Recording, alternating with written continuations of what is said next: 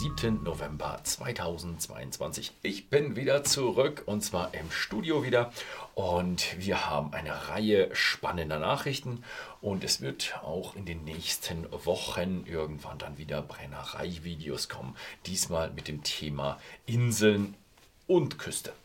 So, also fangen wir mit den News an. Ben Riach, 16 Jahre, kommt zurück auf den Markt. Ja, der ja, Geliebte kommt nach sechs Jahren Abwesenheit wieder ähm, zurück in ihre Core Range und wieder mit den gewöhnten 34% ABV und er wird auch demnächst bei whisky.de wieder erhältlich sein. Dann gibt es ein kleines Update und zwar zur Glenfiddich Time Reimagined Kollektion. Die sind jetzt offiziell präsentiert worden und zwar in einer Presseveranstaltung. Ich war leider nicht da, aber das ist auch okay. Und ja, jetzt äh, geht es wieder weiter. Das wieder sind solche mit individuelle Zeitmomente und sowas. Also extrem teuer, extrem alt, 40 und älter. Ja, extrem teuer bzw. extrem gut.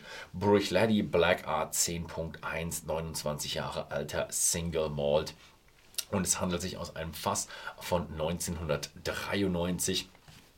Äh, natürlich Farbe und so weiter, wie man es kennt. 45,1% ABV und demnächst auch bei whisky.de erhältlich.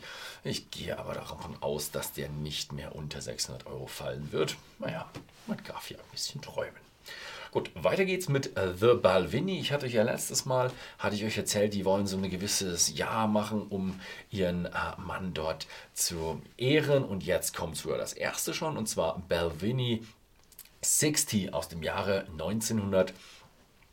62. Das ist eine Einzelfassabfüllung, wobei dort nur 71 Flaschen zu je 145.000 Dollar verkauft werden und es ist die bis jetzt älteste, der älteste Whisky der Destillerie. Wir haben dieses Jahr mal keine neuen Brennereien, sondern es sind ja, neue Brennereien, ja, schon ja, mittlerweile schon ein bisschen in die Jahre gekommen, werden jetzt verkauft. Und zwar, wir haben einmal Diageo und die kaufen die texanische Balcones Distillerie. Das ist eine 2008 gegründete Brennerei in Waco, Texas und wurde für eine nicht genannte Summe gekauft. Und ja, Diageo hat das aus den Bargeldreserven finanziert, laut Diageo.